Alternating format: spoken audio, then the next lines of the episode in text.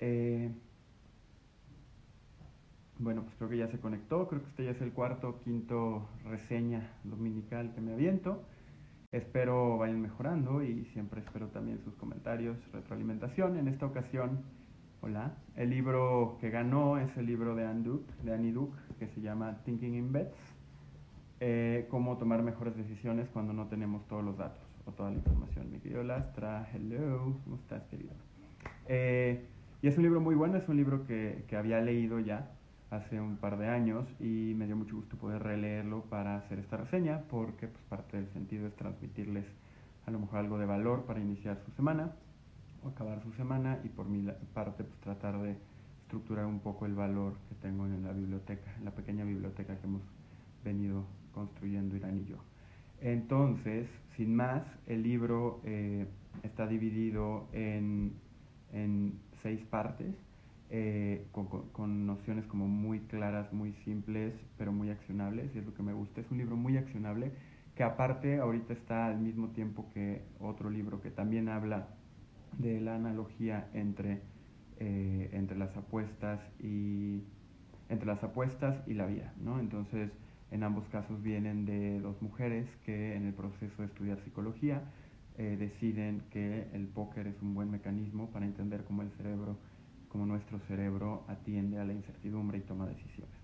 Annie Duke es eh, licenciada por Columbia y eh, decidió en el camino de su doctorado en Pensilvania estudiar un poco más porque los azares de la vida la llevaron a tener que mudarse a Montana.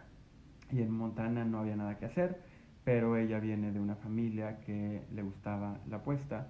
Uno de los hermanos de Annie es un jugador profesional de póker y la ayudó a conectarse con la escena de apuesta local en este pequeño poblado de Montana, mientras ella, por eh, el trabajo de su marido, se muda en este proceso de investigación doctoral y encuentra que puede hacer dos cosas, matar el tiempo en una ciudad en la que no había nada apostando y usando el póker como una forma de aprender sobre los factores en la toma de decisión.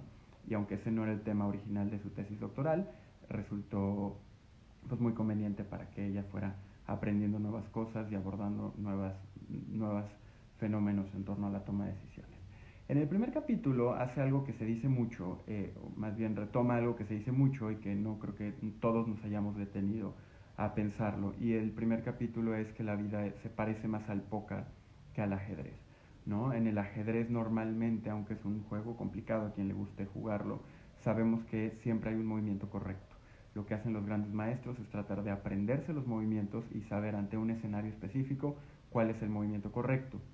Por ende, tú puedes decir que en el ajedrez cierto movimiento es un error. ¿Por qué? Porque es el movimiento incorrecto. En el caso del póker es distinto porque hay información incierta, es decir, hay del otro lado de la mesa, para quien no lo haya jugado, el póker del que habla es el Texas Hold'em, donde los participantes comparten tres cartas y cada uno de los jugadores tiene, eh, tiene dos cartas que solo ellos conocen.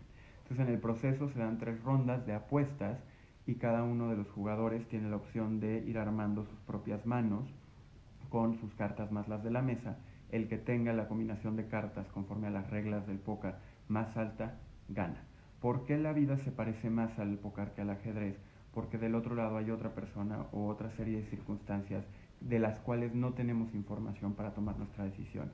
Y no solo eso, hay momentos incluso donde el otro lado de la mesa busca decir, busca esconder parte de lo que está tratando de lograr o busca ah, ocultar parte de la información para avanzar sus propios medios. Eso es algo que en ajedrez no sucede, todo el mundo conoce el tablero. ¿no? Entonces, el primer capítulo habla de cómo tendríamos que empezar a entender que en la vida hay decisiones y casi todas las decisiones están en el marco de la incertidumbre no sabemos si es la decisión correcta y no podemos necesariamente saberlo antes de tomar la decisión.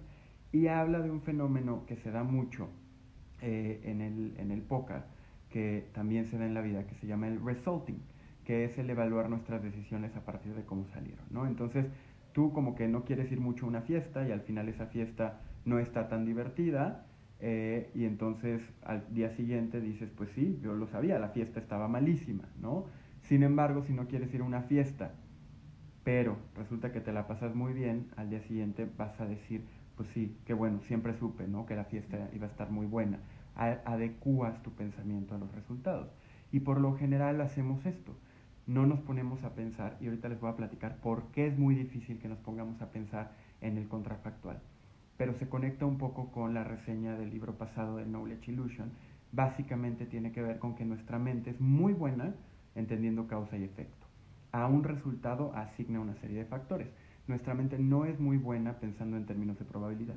Es decir, nosotros, mi querido Kike, Angie, Kit, eh, Adri, quienes se han conectado, nosotros no somos muy buenos pensando probabilísticamente, es decir, en una distribución de probabilidades. Nuestra cabeza no puede asignar específicamente si yo como este platillo me va a gustar con un 65% de probabilidad. Nuestra mente solo dice me va a gustar o no me va a gustar. Así funciona normalmente. O si alguien nos agravia, pues casi siempre la mente dice nos odia o no nos odia. ¿no? Pero no hay un 60% de probabilidad de que ese día estuviera de malas y por ende lo sentimos más agresivo o más distante con nosotros. Eso no lo hace la mente. Pero cuando la autora Annie Duke del libro Thinking in Bets nos dice que empecemos a equiparar la vida con el, con el póker, lo que nos está diciendo es tenemos que empezar a estar más conscientes de la forma como tomamos decisiones y empezar a asignar, asignar probabilidades. Y para eso nos dice que tenemos que empezar a sentirnos cómodos con el concepto de no lo sé, ¿no? Nos, nos pagan por saber y eso también es una noción bien interesante. Nosotros normalmente como adultos, todos los que están aquí son adultos funcionales, a todos creo que los conozco, eh, los conozco en persona y creo que son bastante funcionales y listos. Eh, como adultos, cuando sistemáticamente decimos no lo sé, no lo sé, no lo sé, a lo mejor en nuestra casa nos van a empezar a decir, pues toma el toro por los cuernos, o en nuestro trabajo nos van a decir, pues te contraté para que sepas, ¿no? Sin embargo, en la vida la mayoría de las veces no sabemos, incluso en el clima, no sabemos si va a llover, no sabemos si el día de mañana va, a haber una enfermedad que caiga en, nuestra familia o algún amigo, no tenemos mucha información de cómo se van a dar las cosas. Y para que empecemos a entender que podemos empezar a pensar la vida más como pócar, más como un juego de incertidumbre, pues lo que tienes que hacer es empezar a pensar, no lo sé, no tengo toda la información, el 99% de las veces no tengo toda la información. Lo que nos lleva al segundo punto. El segundo punto del libro, que el capítulo se llama Wanabet, es ahora que sabemos que la vida es incierta y aunque la mente le gustaría pensar en términos de causas y efecto, en realidad el mundo se comporta más desde una perspectiva de incertidumbre, lo que nos dice es, ok, empecemos a pensar que estamos apostando. Y uno que es medio ludópata y, tiene el privilegio de no darle pena decir que le encanta la ciudad de Las Vegas, decir que es el mejor, es la ciudad más bella de las ciudades menos bellas, ¿no? como decía Valdano del fútbol, que es la cosa más importante de las menos importantes. Yo creo que Las Vegas en muchos sentidos es la ciudad más bella del mundo. Y mi gusto por la, por la apuesta no solo es por el rush o por la adrenalina que me genera apostar, sino porque me recuerda un poco esto, me recuerda que cada que estamos apostando en la mesa, hay un costo, pero también hay una serie de decisiones que tomamos. En la vida, dice Annie Duke en el libro, tenemos que empezar a pensar que son apuestas a futuro. Es decir, ¿estudio o no estudio esto? ¿Acepto o no acepto este nuevo trabajo? ¿Me aviento a mi proyecto iniciar un podcast o iniciar un blog o no lo hago? ¿Le pido a esta persona que salgamos a cenar o no lo hago? Todo eso no solo son decisiones binarias, sino son apuestas que tienen una probabilidad de salir bien o no salir bien. Y entonces lo primero que nos dice en este segundo capítulo es que seamos capaces de entender nuestra propia incertidumbre y a todo lo que queremos tomar una decisión le asignemos una escala del 1 al 10. Entonces, básicamente cuando te dicen, oye Marcelo, ¿quieres eh, comer comida, no sé, japonesa? En lugar de decir sí o no, puedes decir, pues no sé, sí se me antoja un poco, ¿no? Y a lo mejor el ejemplo es muy trivial. Oye Marcelo, ¿por qué no estudias una maestría? pues no sé, de repente sí se me antoja, de repente sí creo que me puede servir. Cuando empezamos a estar en una posición donde no tenemos que saber, por cierto, estamos empezando a pensar en términos de apuestas. Y no solo eso, también nos ayuda a entender que cuando estás apostando, estás apostando a tus creencias. Cada que tú tomas una decisión, en realidad lo que estás haciendo es ir conforme a tus propias creencias. Yo creo que una maestría es buena para mi desarrollo profesional. Y entonces voy y le apuesto, voy y le gasto, voy y le invierto tiempo, dinero y esfuerzo a una maestría y en ese sentido yo a lo que estoy apostándole es a lo que yo creo. Pero muchas veces lo que yo creo, y aquí otra vez resulta que el libro es más de psicología de lo que pareciera, muchas veces resulta que lo que yo creo no necesariamente es lo más útil para tomar una mejor decisión.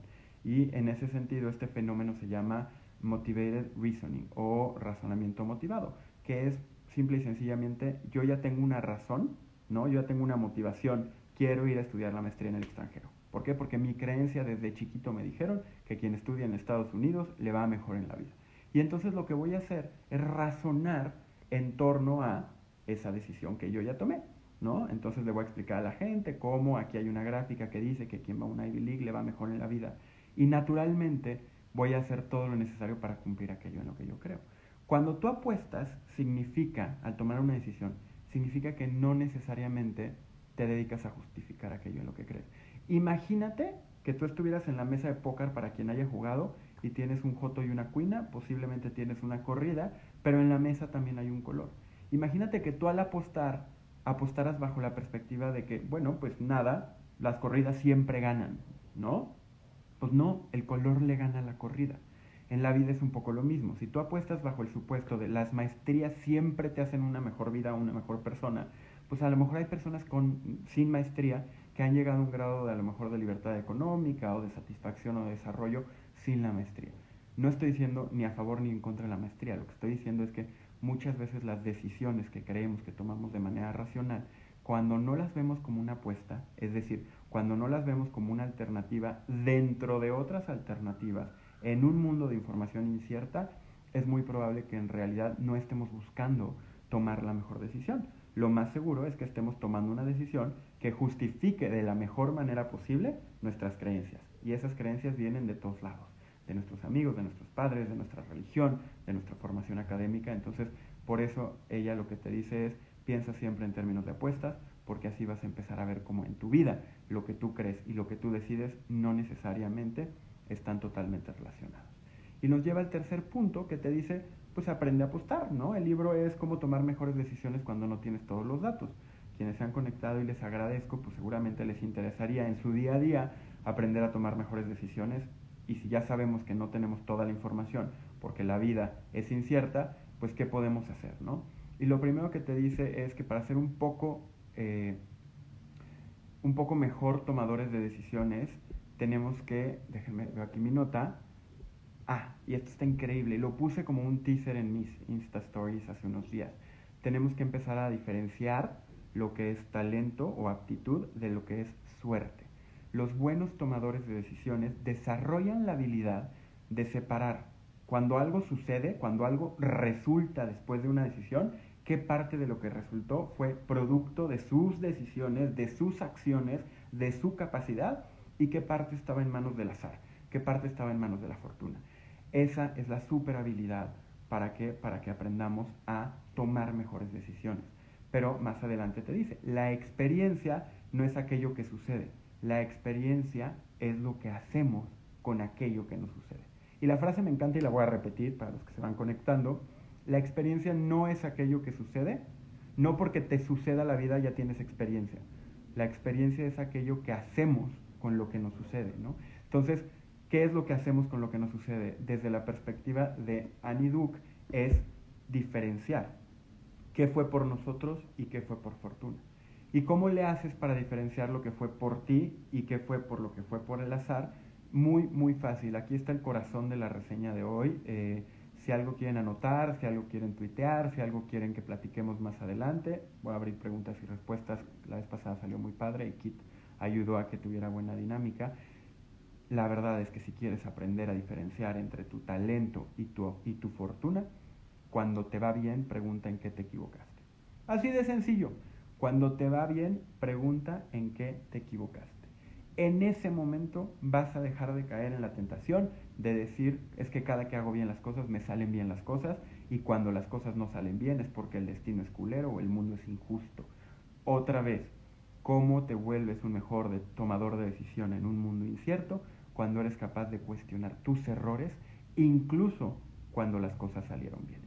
Y esto me encanta porque no tenemos el hábito. Y habla de un jugador de póker que se llama Phil Ivey, que Phil Ivey tenía la obsesión, después de ganar un torneo mundial de póker, siempre se iba a cenar con otros jugadores y empezaban a encontrar dónde se había equivocado. Imagínense, Yo nunca en mi vida, después de haber ganado una cuenta, después de haber cambiado un trabajo, logrado una entrevista, etcétera, nunca me pongo a pensar en dónde la regué. Pero muchas personas sí lo hacen. De hecho, en los libros de The Rise y en el libro de Grit, que son dos libros de dos autoras también maravillosas, te dice que un, patrón muy común de la gente exitosa como las Oprah Winfrey o los Tom Brady's, etcétera, es que siempre, incluso en los, en los juegos ganadores, disfrutan un poco la victoria, las mieles de la victoria, pero al poco tiempo se ponen a analizar dónde estuvo el error que les pudo haber causado una derrota. ¿Ok? Entonces, ese es el corazón del libro, si me preguntan a mí. Las reseñas en internet no lo, no lo extraen tanto, pero para mí y ustedes que están acá, si logramos hacer ese hábito, porque claro, claro, cada que te va mal te pones a preguntar, te preguntas qué hice mal. Es común, eso no requiere esfuerzo. Es como levantarse por las mañanas, es en automático. Cuando la regaste dices, puf, ¿en qué la regué? Hay quien no, hay quien no y solo piensa que el mundo es injusto, pero la mayoría de los que se conectaron, la mayoría de las personas, solemos ponernos a pensar en qué me equivoqué. Entonces, el hábito del, capítulo 3 que me gustaría que se lleven es, por favor, siempre ante las victorias encuentren sus propios errores y van a aprender a diferenciar el talento de la fortuna. El cuarto capítulo es lo que le llama el body system. Y lo que te dice es que tienes que tener un grupo de personas, sean amigos, sean conocidos, sean familiares, sean tus colegas.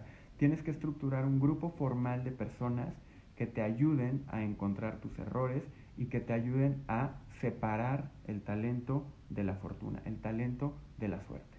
Lo que te dice es que tienes que ser capaz de tener un grupo de personas que te ayuden a tomarte, como en la Matrix, la píldora roja, que te ayuden a tomarte la píldora, que te haga ver cómo el mundo en realidad allá afuera está a tu disposición para que lo analices y juntos puedan identificar los errores. Si por algo nos caracterizamos es porque nos gusta tener una autoestima y un ego sano. Nos cuesta trabajo ver nuestros propios errores. Por eso te dice que tienes que crear un grupo. O ese grupo puede ser tu pareja, o puede ser tu mejor amiga, tu mejor amigo, puede ser tu jefe, algún colega, pero idealmente te pide que sean tres personas cuando menos dentro de este grupo que accede de manera directa, es decir, que todos están de acuerdo en que van a cumplir ese rol en la vida de otros. ¿Por qué? Porque si hay dos que están en desacuerdo, hay uno que, que sirve de referee. Cuando tú y otra persona están tratando de ver en qué te equivocaste, es más probable que entren en un conflicto y no me digan que no quienes tengan pareja y han tratado de recibir retroalimentación y acaban todos enojados con ella o con él, ¿no? Entonces cuando son tres es más fácil tener como este hábito de descomponer en pedacitos aquello que te llevó a una victoria o a una derrota. Y te dice que los buenos grupos tienen tres características. El primero es la asertividad, que buscas ser asertivo, que buscas poner allá afuera realmente los hechos tal como los percibiste de la manera más transparente y objetiva posible. El segundo es que haya accountability, es decir, que el grupo se va a enterar del resultado de tus acciones después de la retroalimentación. No se valdría tener un grupo que te ayuda a mejorar y cada que te equivocas no vas con el grupo a ver cómo mejorar porque quieres que se queden con la idea de que eres maravillosa o maravilloso o infalible, ¿no? Entonces es importante que el grupo tenga accountability. Y el tercero, y es a veces el más difícil, que tenga diversidad y apertura que no sean todos iguales. ¿Por qué? Porque en un grupo que busca entre todos mejorar, pero donde todos son iguales, es muy probable que todos caigan en la trampa de darse la misma retroalimentación. Entonces, si todos somos hombres blancos, cisgénero, mexicano, clase media, educados en escuela privada, la probabilidad de que el de enfrente, que es responsable de ayudarme a abrir los ojos, me diga lo mismo que yo me habría dicho es más alta. Por eso el grupo tiene que ser asertivo, tiene que ser accountable, tiene que ser transparente, pero sobre me pasó otra vez lo de la pila. Se acaba muy rápido en los likes. Tiene que ser diverso. ¿Ok? Entonces, el grupo es súper importante. No todos lo tenemos. Todos tenemos grupos de amigos con el que nos divertimos, con el que aprendemos, con el que crecemos. Pero la invitación de Annie Duke en su libro, The Thinking in Beds, es conforme vas avanzando en tu proceso para volverte un mejor tomador de decisiones, que tiene más ganas de aprender dónde fue por su capacidad y dónde fue por la suerte, el grupo y un grupo diverso con estas características es una condición bien, bien importante. El quinto capítulo y penúltimo capítulo es el de, que se llama Descent to Win. Y para eso retoma un modelo, eh, a los gringos les encantan en este tipo de libros los acrónimos. Y este acrónimo se llama CUDOS, con C, C-U-D-O-S, y es un acrónimo que hizo un sociólogo cuando se dio cuenta que la mayoría de los sociólogos pensaban exactamente igual y dijo necesitamos por lo menos estas cuatro características si queremos tener grupos que nos garanticen aprender, mejorar, salir hacia adelante. y esas características son, con la C de Q2 es comunismo de datos, todos tenemos que tener la misma información. La U es universalidad de estándares, no podemos juzgar de manera distinta las ideas, los, eh, los hechos, los casos que estamos analizando, si influye en nosotros quién lo está diciendo. Tenemos que ser capaces de separar el mensaje del mensajero. El tercero es una falta de conflictos de interés. Si en el grupo hay alguien que tiene dinero invertido, la razón que sea, tiene algún tipo de interés en que algún escenario resulte, entonces te va a dar una asesoría sesgada y te va a complicar ver el mundo de una manera lo suficientemente objetiva para que puedas aprender a tomar mejores decisiones en un mundo de incertidumbre. Y por último, y este también me encanta, esta sería la segunda idea que yo me llevaría más del libro, aunque está muy escondida en un pedacito del libro, que es lo que le llama escepticismo organizado.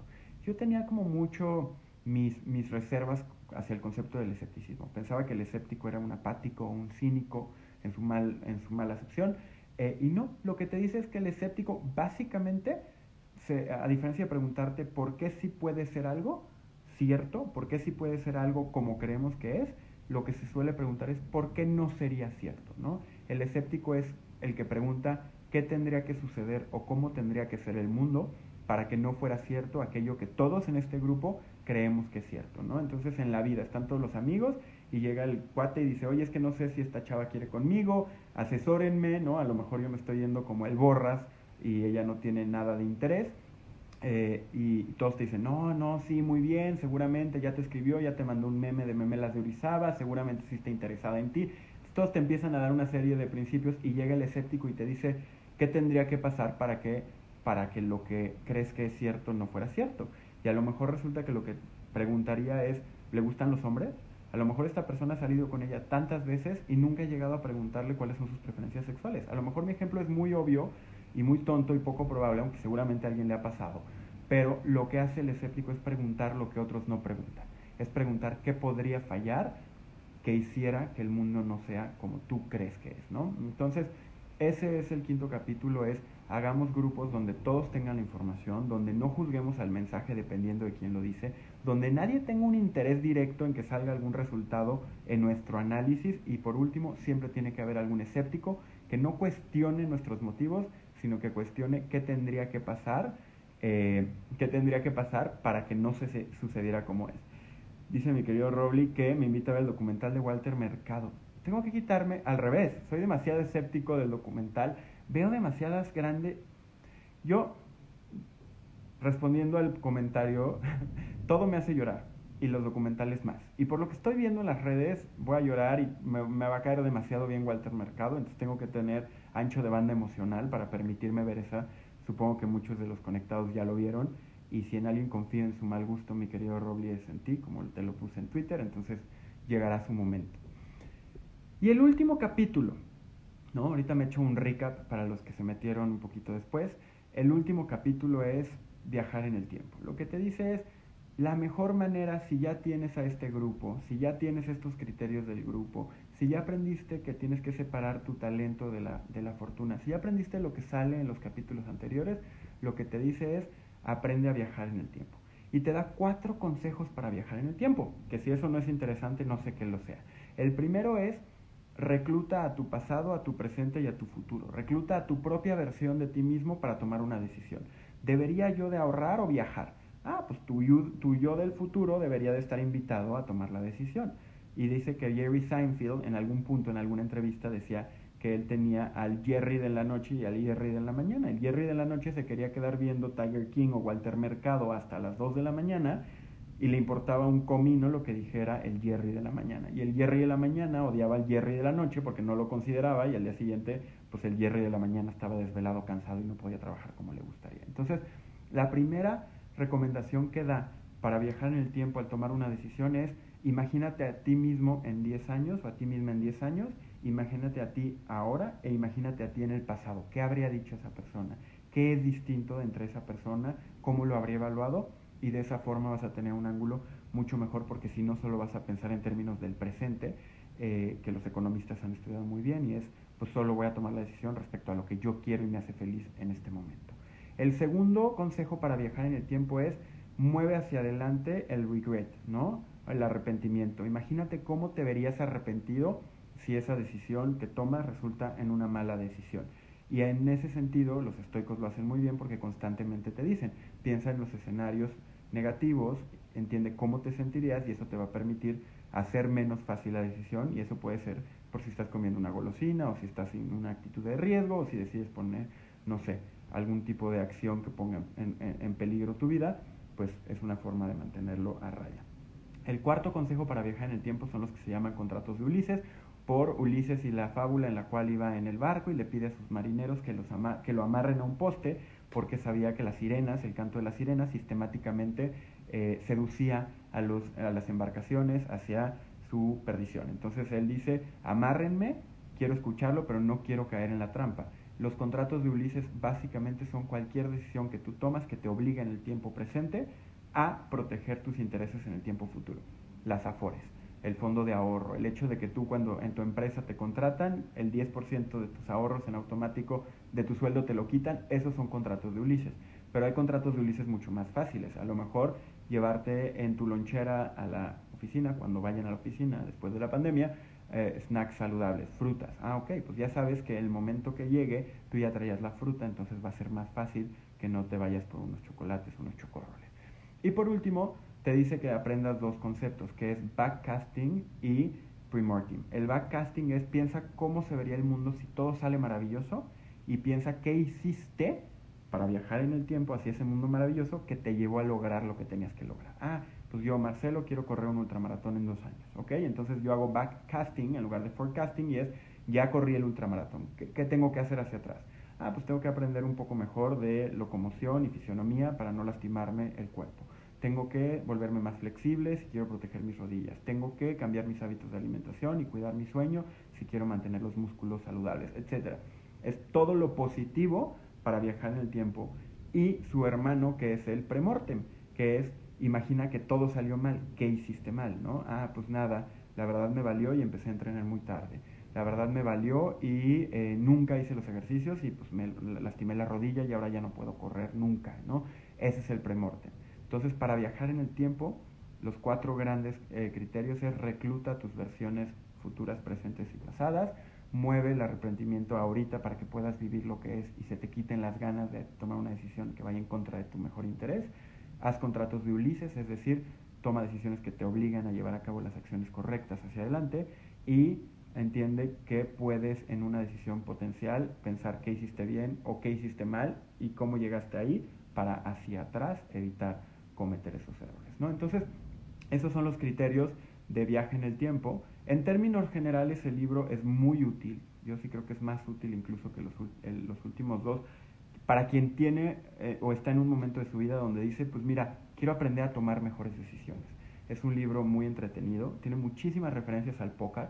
A quien le gusta el póker, yo la saqué porque asumo que a muchos de ustedes no les no es que se la pasen jugando, eh, pero si les gusta, pues, el libro está salpicado de casos de jugadores, te habla de Nick el griego, que siempre creía que iba a ganar con un 7-2, que para los que les gusta el póker saben que pues eso es muy poco probable, etcétera. Entonces es un libro que, que, hace una buena lectura, que se lo echan en una sentada, tiene muchas cosas valiosas, en este caso comparado con nosotros tiene como un 50%, un 40% más de, de destacados. Y eh, pues nada, se lo recomiendo mucho si, si están en esa etapa de su vida. ¿Cuál sería mi conclusión? Como siempre, y Ricardo, tía, quienes se han, Jackie, Cel, quienes se han conectado, eh, pues gracias, gracias por haber compartido estos, estos minutos. Si tienen preguntas, pues están, me las echo pues, pero si no, eh, la conclusión es, hacemos nuestras mejores decisiones, tomamos las mejores decisiones cuando reclutamos a nuestra versión futura, presente y pasada. La vida no es lo que te acontece y la experiencia no es lo que te acontece, la experiencia es lo que haces con aquello que te acontece. Y lo dice ella, no lo digo yo, la vida siempre nos da una segunda oportunidad cuando jugamos mal nuestra mano y nos da la, oportunidad de aprender de qué fue lo que hicimos mal en esa mano para hacer que la próxima tenga mejores resultados y por ende, en términos generales, tengamos una mejor vida, más próspera, un futuro, un destino eh, y una cotidianidad bastante más balanceadas, en las cuales sentimos que tenemos un poco más de control y no nos sucumbimos ante las tentaciones del cerebro de justificar siempre nuestras creencias y de caer en los errores de corto plazo, de eh, pues, frustrarnos y, y, solo caer en espirales negativas. Gracias de verdad, eh, me gusta mucho hacer esto, no sé, cada vez me dan miedo y siento maripositas en la panza, aunque son gente que quiero, quienes lo ven muchas veces y aunque no los conozca seguramente les interesa el tema y eso nos une. Eh, mientras me siga generando mariposas en la barriga lo voy a seguir haciendo, mientras siga teniendo el tiempo seguiré compartiendo un libro a la semana y espero que pues, los pueda ver aquí cada domingo.